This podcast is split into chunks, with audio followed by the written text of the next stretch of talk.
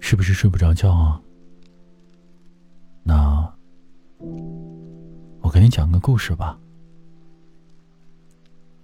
这个故事的名字叫做《屎壳郎》。皇帝的马盯上了金掌，两只蹄子上一边一个。为什么他会得到金马掌呢？因为它是最漂亮的动物，有着漂亮的腿，漂亮的眼睛，露出很机智的神情。马鬃伞挂在脖子上，像是一片丝纱。它曾经驮着它的主人奔驰在枪林弹雨之中，听到过子弹呼啸。当敌人逼近的时候，他用口去咬，用腿踢四周的敌人。他参加了战斗。他驮着自己的皇帝，一步纵过倒下的敌人的马，拯救了自己皇帝的赤金皇冠，拯救了自己皇帝的比金冠还重要的性命。因此啊，皇帝的马得到了金掌。两只蹄子上，一只蹄子一个。屎壳郎往前爬了过来，先给大的钉，再给小的钉，他说道。然而呢，这并不是尺寸的问题啊。于是他伸出了那个又些又瘦又细的腿来。铁匠就问他。你要干啥呀？屎壳郎说：“给俺也来上一对金掌。”这铁匠就说：“你怕不是有大病吧？你也要金掌？你确定是金掌？”屎壳郎说：“对，俺要金掌。难道我不是跟那头大兽一样的货真价实吗？”有人照料他，给他刷洗伺候他，喂他吃，喂他喝。难道我不也是皇帝马厩里的吗？这铁匠就问他：“呃，可是，可是那匹马是怎么得到金掌的呀？你心里没点数吗？”屎壳郎说：“咋的？我清楚啊。嘿。”你这是蔑视我，你这是一种侮辱。我跟你说，哼，我现在就要从你这儿走出去了，我现在就要走到大世界里去了。铁匠说：“走吧，走吧，去你的吧！”随手推了他一下。屎壳郎说：“哼，哼哼，你是个粗暴的家伙。”于是他就走了出去。刚一走，这铁匠就给了他一个脑瓜崩，他直接就飞了一小程。这一飞，直接来到了一个可爱的小花园里，在那里面飘着玫瑰和薰衣草的香味儿。一只小瓢虫说：“嘿，这儿多漂亮啊！”小瓢虫拍着它那个像盾牌一样坚硬的带黑点的红翅膀，忽闪忽闪的飞来飞去。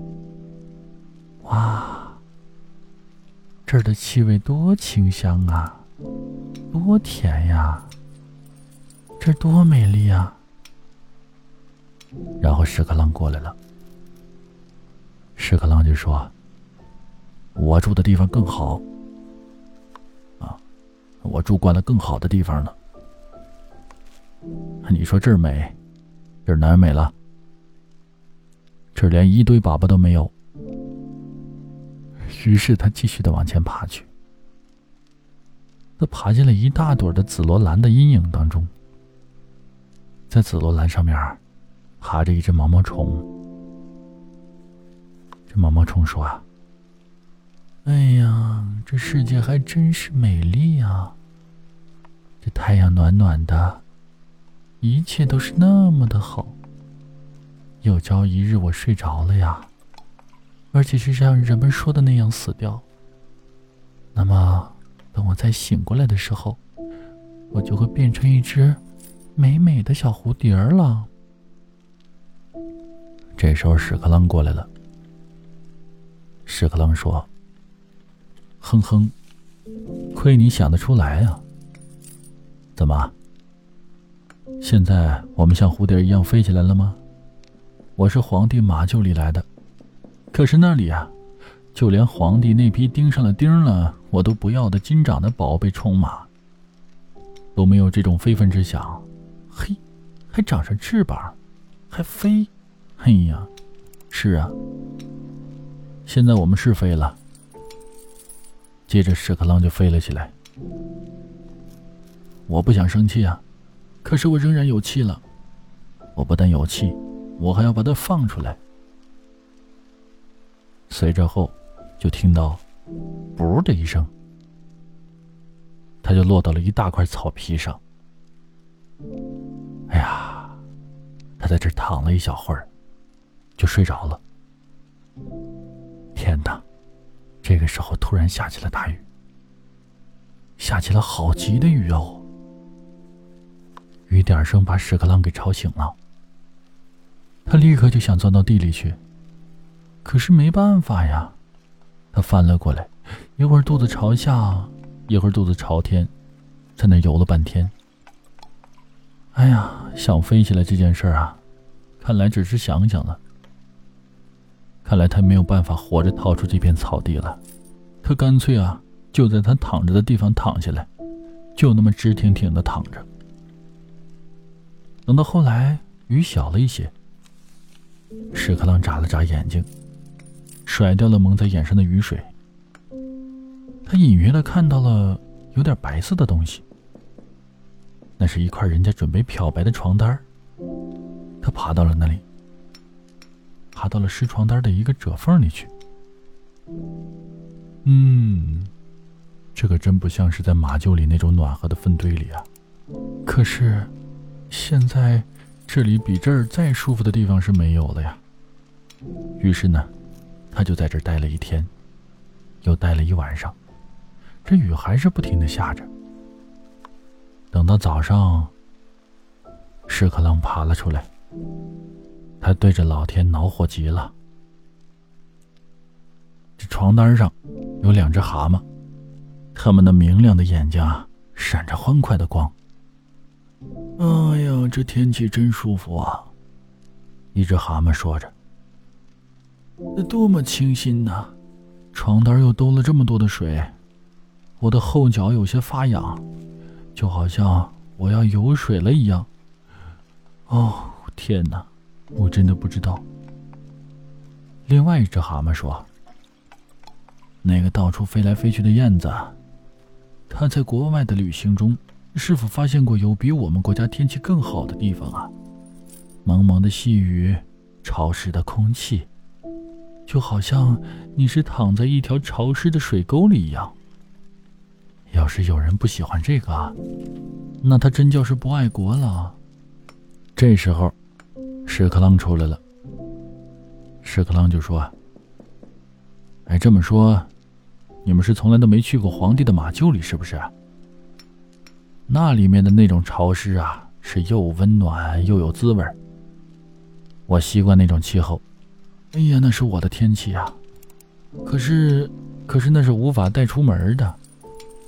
在这个园子里啊，没有那种像我这样体面的人。”可以爬进去舒服舒服的地方吗？可是青蛙不明白他说的是什么呀。然后，这屎壳郎又说：“啊，我是从来不问第二遍的哦。”于是呢，他把第三遍也问出来了。但是蛤蟆没挡了他。于是他又往前爬了一程，到了一块破花盆片的地方。他本来不该在这个地方的。但是既然已经到这儿了，于是呢，这里变成了可以避身的地方。有几条蛆住在这里，他们要求的是居住空间不大，只要求大家挤在一起。雌的特别有母性，所以他们的每个孩子都是最漂亮的，最聪明的。有一位母亲说：“啊，我们的儿子订婚了。哦，我那可爱、天真、活泼、浪漫的小宝宝，他的最高愿望就是有那么一天能够爬到一个牧师的耳朵里去。他非常可爱，非常天真，订了婚会对他有所约束。这当妈妈的贼高兴。”另一位母亲说。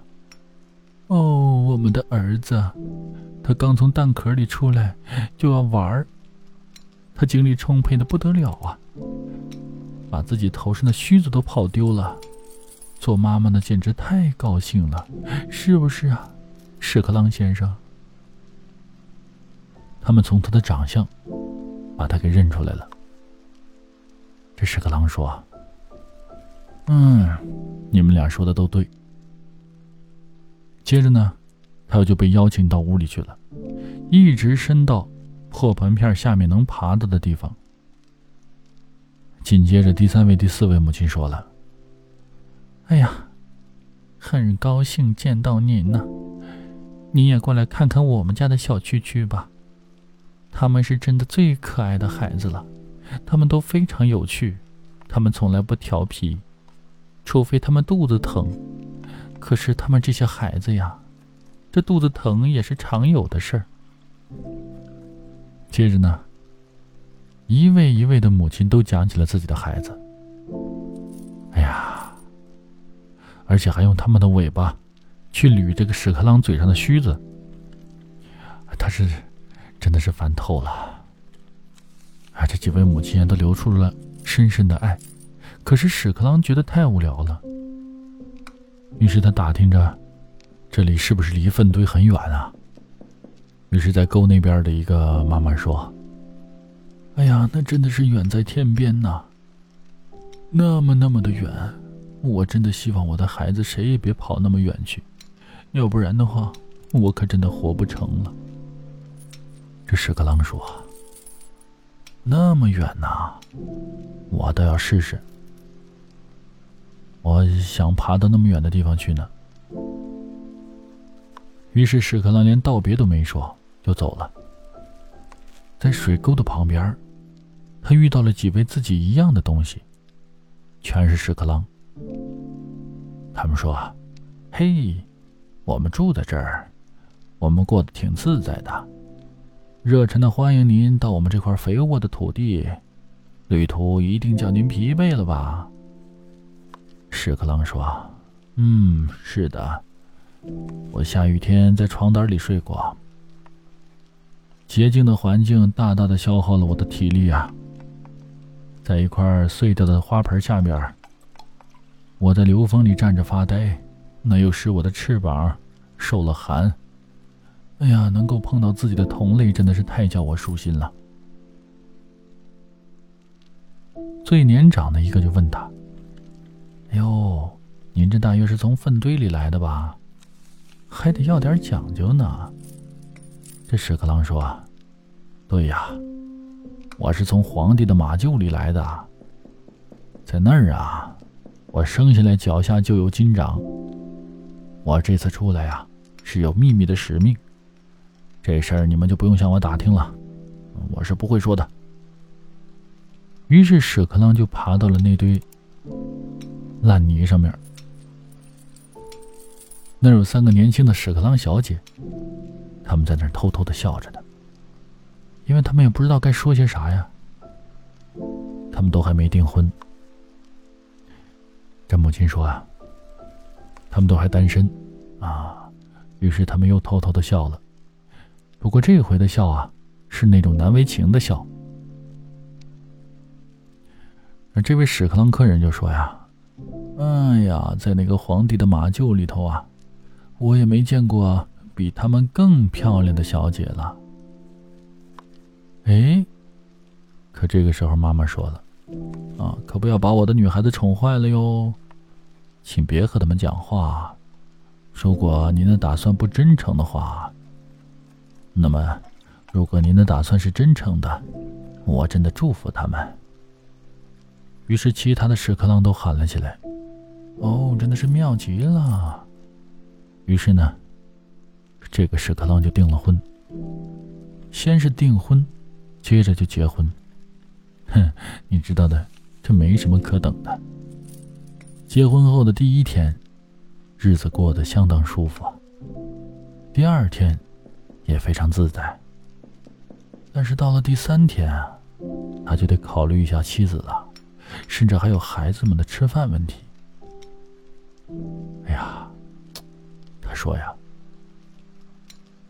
我让这点意外的事儿给缠住了，所以呢，我也得让他们意外一下。于是他真这么做了。他不见了，一整天不见了，一整夜不见了。这妻子呀，就成了活寡妇了。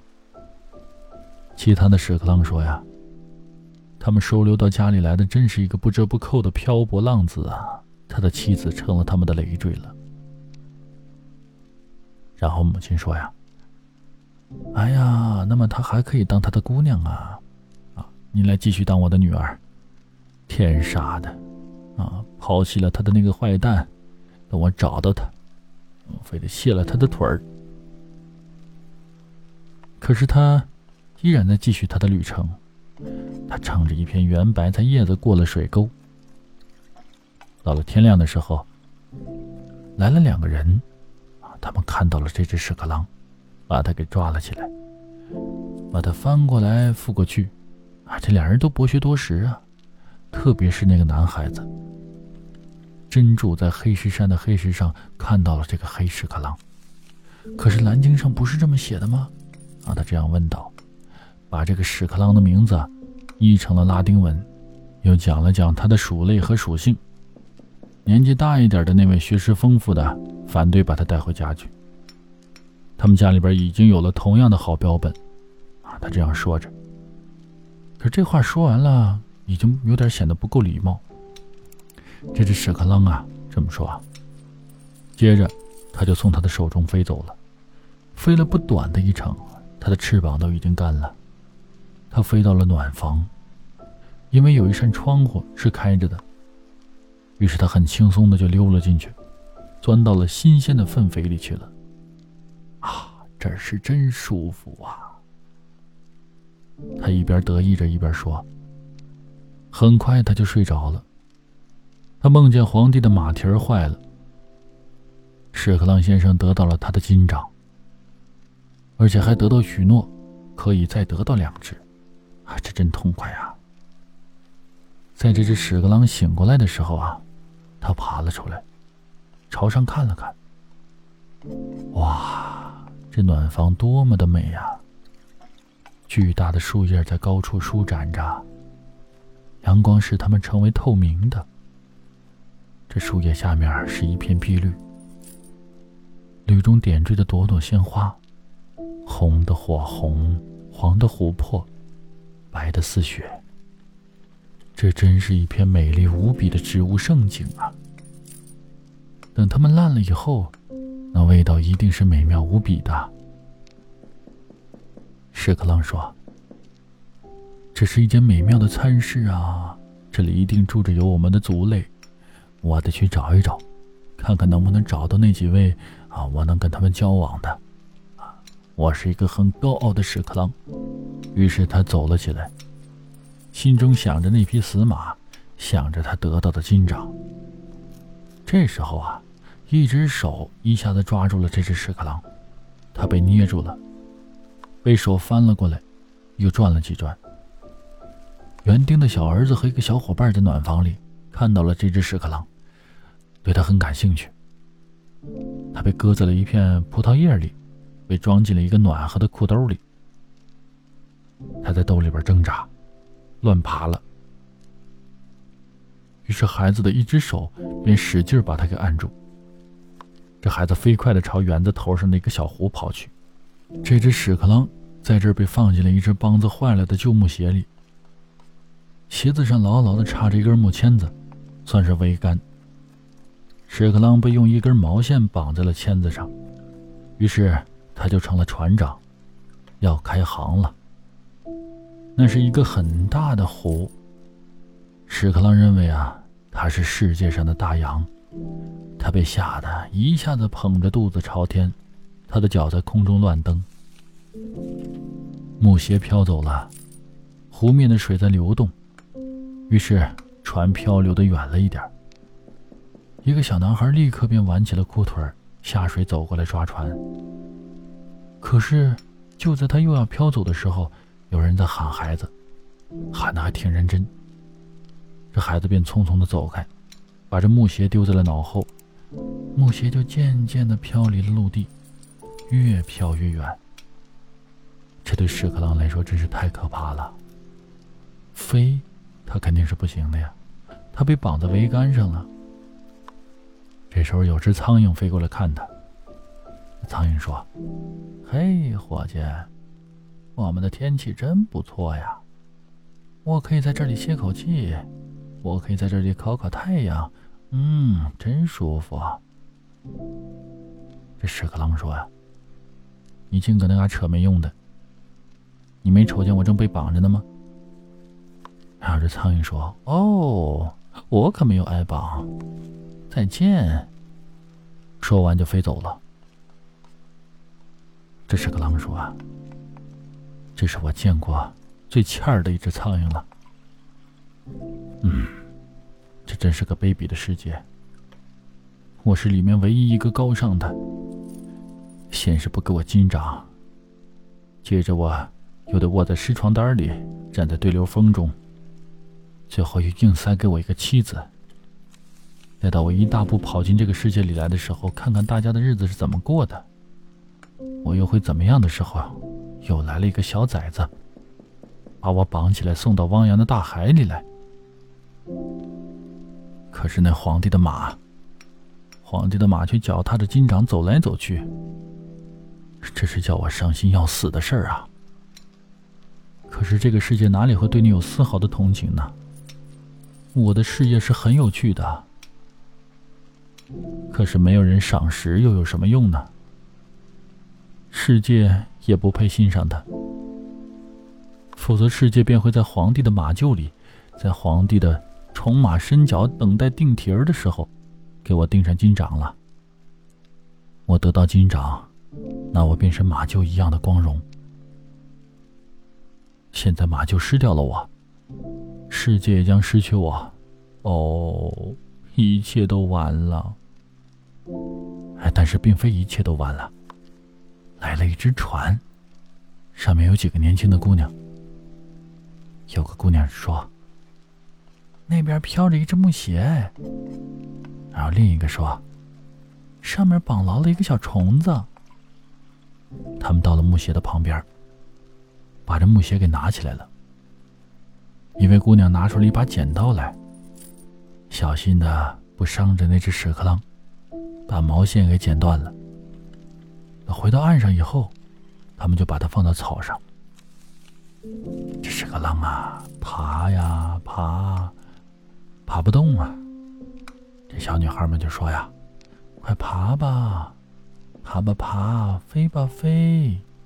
要是你还能活的话，自由对你来说应该是件好事啊。”屎壳郎便从一扇开着的窗子，一下子飞进了一个高大的建筑里面。在里面，他精疲力尽地落在了站在马厩里的皇帝宠马的柔软的长鬃毛上。那匹马和屎壳郎的家正在那里。他牢牢地抓住了马毛，坐了一会儿，喘了口气。哎呦，瞧我这下骑在皇帝的宠马身上喽！我就像是一名骑士。我怎么说来着？是不是？我现在终于明白了，这是个好主意啊，很正确。为什么这匹马得到了金掌啊？他，嘿，那个铁匠也问过我这个问题。现在我看出来了，就是因为我的缘故，这匹马才得到了金掌的。这把屎壳郎给高兴的呀，开心坏了。他说啊：“哦，看来旅行真的能够使人头脑清醒啊。”这时候太阳射进来了，照着他。闪耀的很美。屎壳郎说：“嗯，世界还不算是那么坏，可是你要懂得怎么对待它。世界是美好的。”一位皇帝的宠马有了金掌，因为屎壳郎要成为他的骑士。现在我要爬下去找别的屎壳郎，跟他们说一说，人们为我做了多少事儿。我要把我出国旅行中获得的许多享受告诉他们。我要说，现在我要留在家里，直到那匹马把他的金掌磨光。我要一直活在我的潮湿温暖的小窝里。